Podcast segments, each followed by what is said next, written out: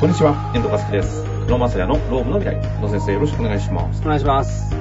さあ、ということでね、今日も行きたいと思いますが、前回チャット GPT の話ありましたけど、今日のご質問、早速ご紹介させてください。今日はですね、40代の女性の方からご質問をいただきました。ありがとうございます。え今日のテーマ、災害保障規定ということでいただいております。災害保障規定を労災に定めるところにより、これを行うとして就業規則に定めております。民間の保険会社で上乗せの労災に加入し、えー入通院、死亡保障を担保する場合は、災害保障規定に盛り込む必要はありますでしょうか？という質問なんですけれども、あの、ご専門のね、皆さんは、あ、はい、はい、はい、ということだと思うんですが、あの、まず、災害保障規定って何ぞよということだったり、あの、改めて労災ってよくわかってない部分があったりするので、ちょっとそのあたりからゆっくりといきたいなと思いますが、いかがでしょうか？はい、お願いします。もともと災害保障規定っていうのは、の何かっていうと、会社が、例えば会社に通勤している最中とか、まあ、あの、あと業務中とか、よく業務中とか業務災害って言いますよね。あと、結構いい会社とかだと、業務外で何にも関係ないのに怪我をしたら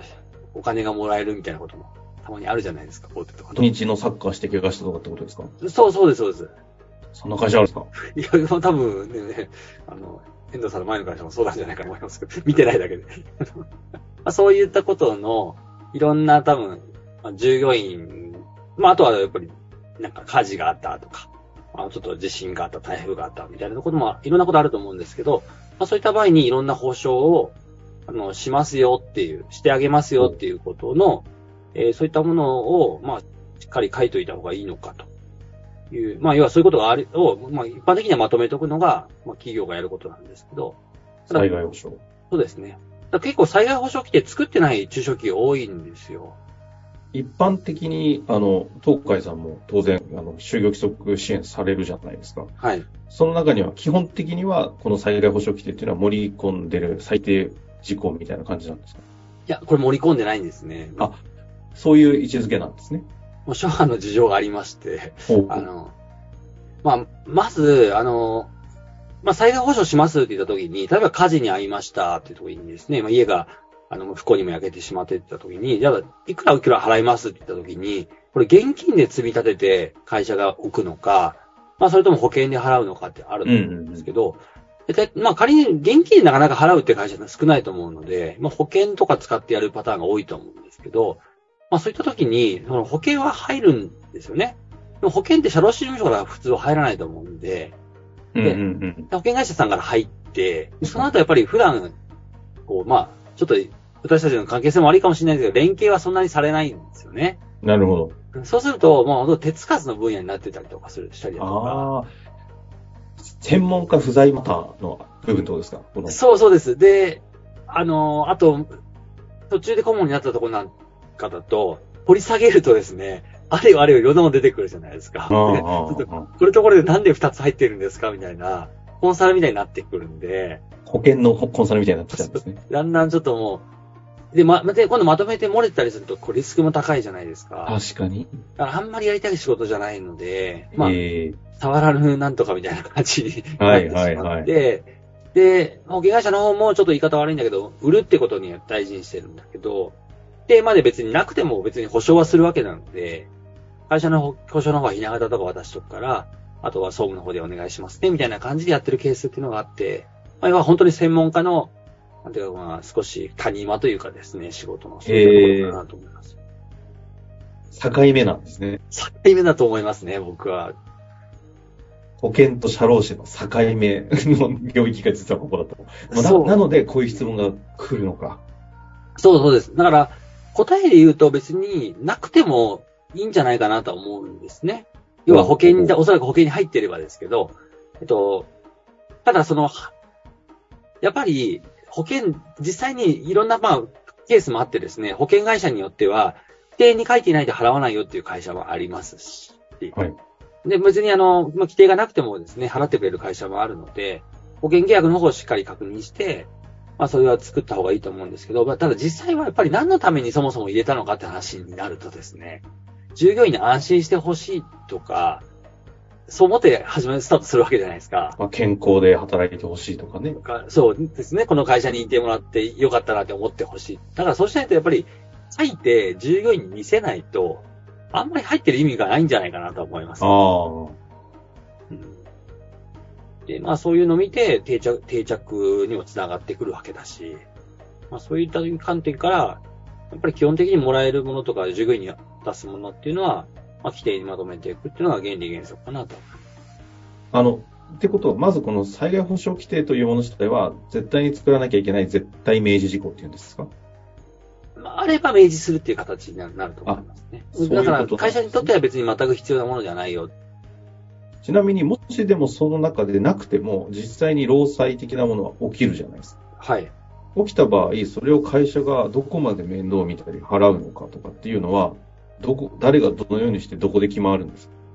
あのね、ここはね、労労災に関しては、もう、ちょっと、あの、基本的にはなんか、あの、まあ、怪我、怪我しましたって言ったら、とか、まあ、し死亡事故になりましたって言ったら、労災保険は基本的に使えるので、労災保険使って対処しますよ。なるほど。で、そ今、れに労、災の範囲。そうですね。で、上乗せするかどうかっていうのは、その災害保障規定とかで決まっているっていう。そうかそうあくまでもベーシックな部分は、その労災の範囲が基本的な法律の範囲内で、ここ上乗せする部分っていうのを災害保障規定として、あの、プライベート保険みたいな民間の保険会社を使ってやるものを明示するのかしないのかみたいなところで、こう、争点があるってことなんです。そうですね。で、ただ、あのこう、結構ここポイントがありましてですね。ポイント。あの、まあ、あの、労災とかって、例えば会社、安全配慮義務っていうのがあるんですね、会社って。はい、はい。働く人がいいて、まあ、あの、安全、要は、まあ、安全で健康で働けるような職場環境を作らなきゃいけないと。でなのに労災起きてしまったって話になると、まあ、その人って、例えば一家の、一家の大黒柱だったりするとですね、まあ家族養っていかなきゃいけないのうん、で、うん、うん。まあ、労災の給付だけじゃちょっと足りないよねって話になるんで、普通は損害賠償で訴えられたりするんですね。うん。で、その時に、例えば業務災害の規定の中に、一応だからもう、もし何かありましたら、あの、もう、保険とか使って3000万払いますみたいなことを書いておくケースがあるんですね。で、ただそれは、損害賠償の一部に当てますねみたいなことを一文こう入ってるか入ってないかによって、あの、後からこう損害賠償された時に、まあ、その金額で相殺できるのか、うんもしくは災害保障規定はあくまでも規定に基づいて、福利厚生的にもらったものだよねと。で、だから損害賠償は別ですよみたいな話で、なるほど。そういう別裁判の枠なのかどうかと。そうですね、そういう争点になるケースはあるので、まあそういった意味ではもし災害保障をするんだったら、まあどちらにするかっていうのは会社の体力にあると思いますけど、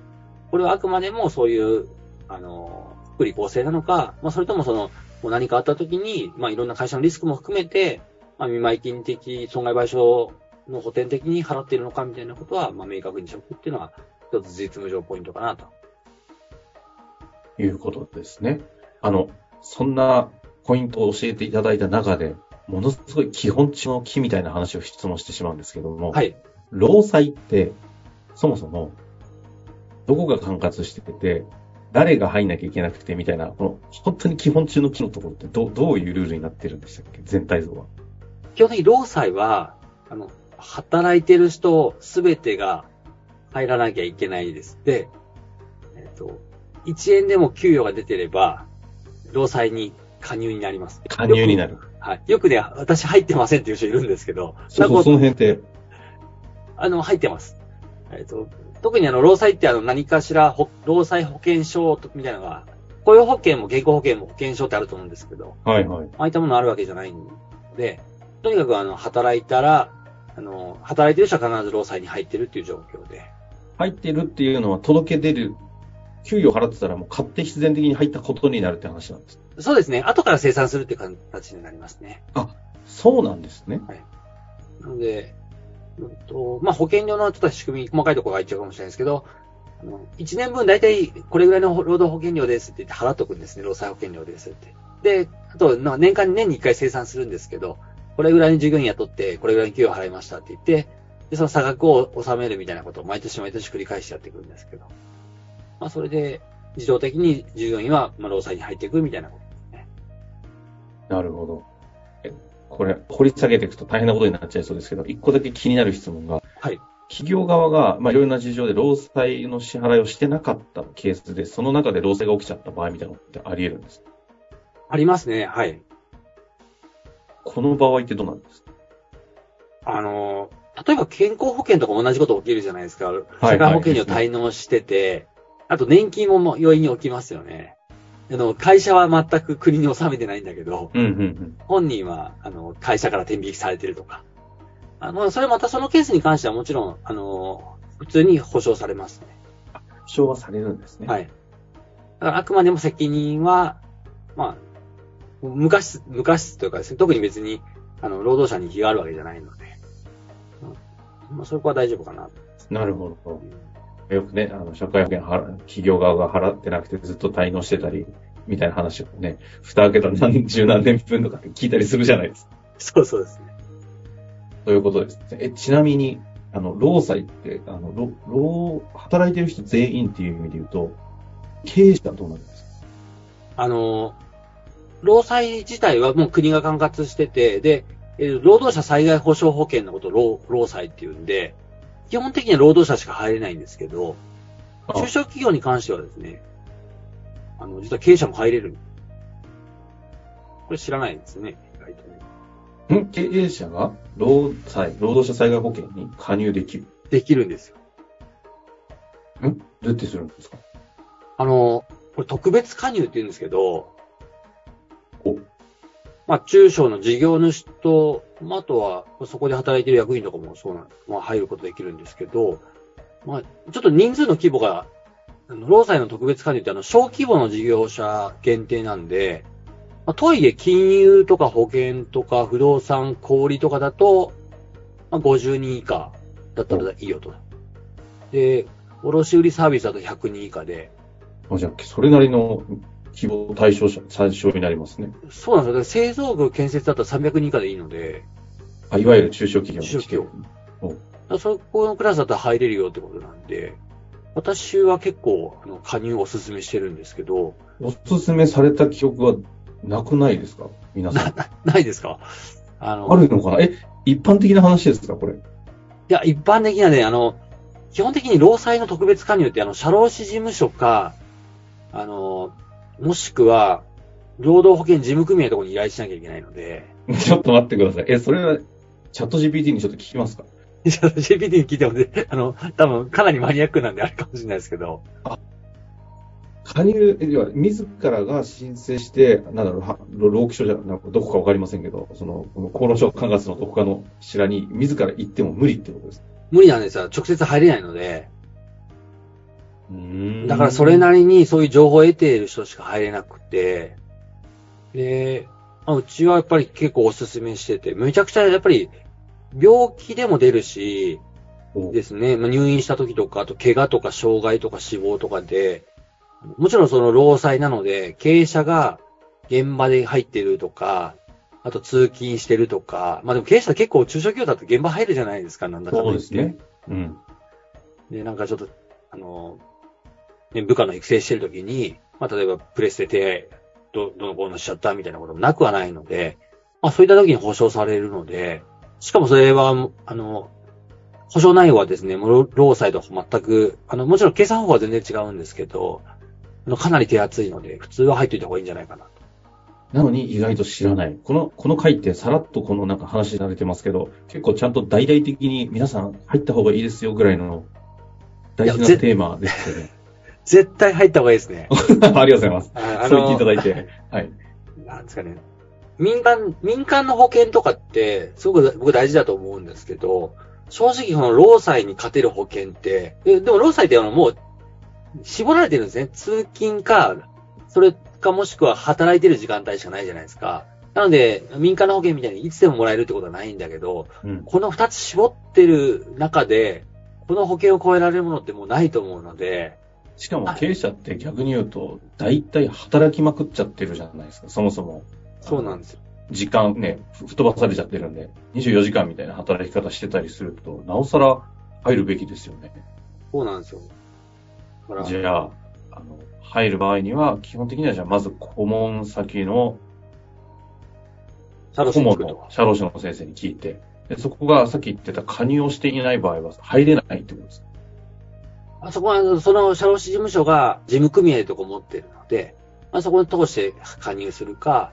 まあ、もしくはいう、いろんな業種別の事務組合ってあるので、建設業事務組合とか、もう商工会議所とかですね。まあそういったとこ経由で入るかみたいな。まあ社労士に行けば大体わかると思います。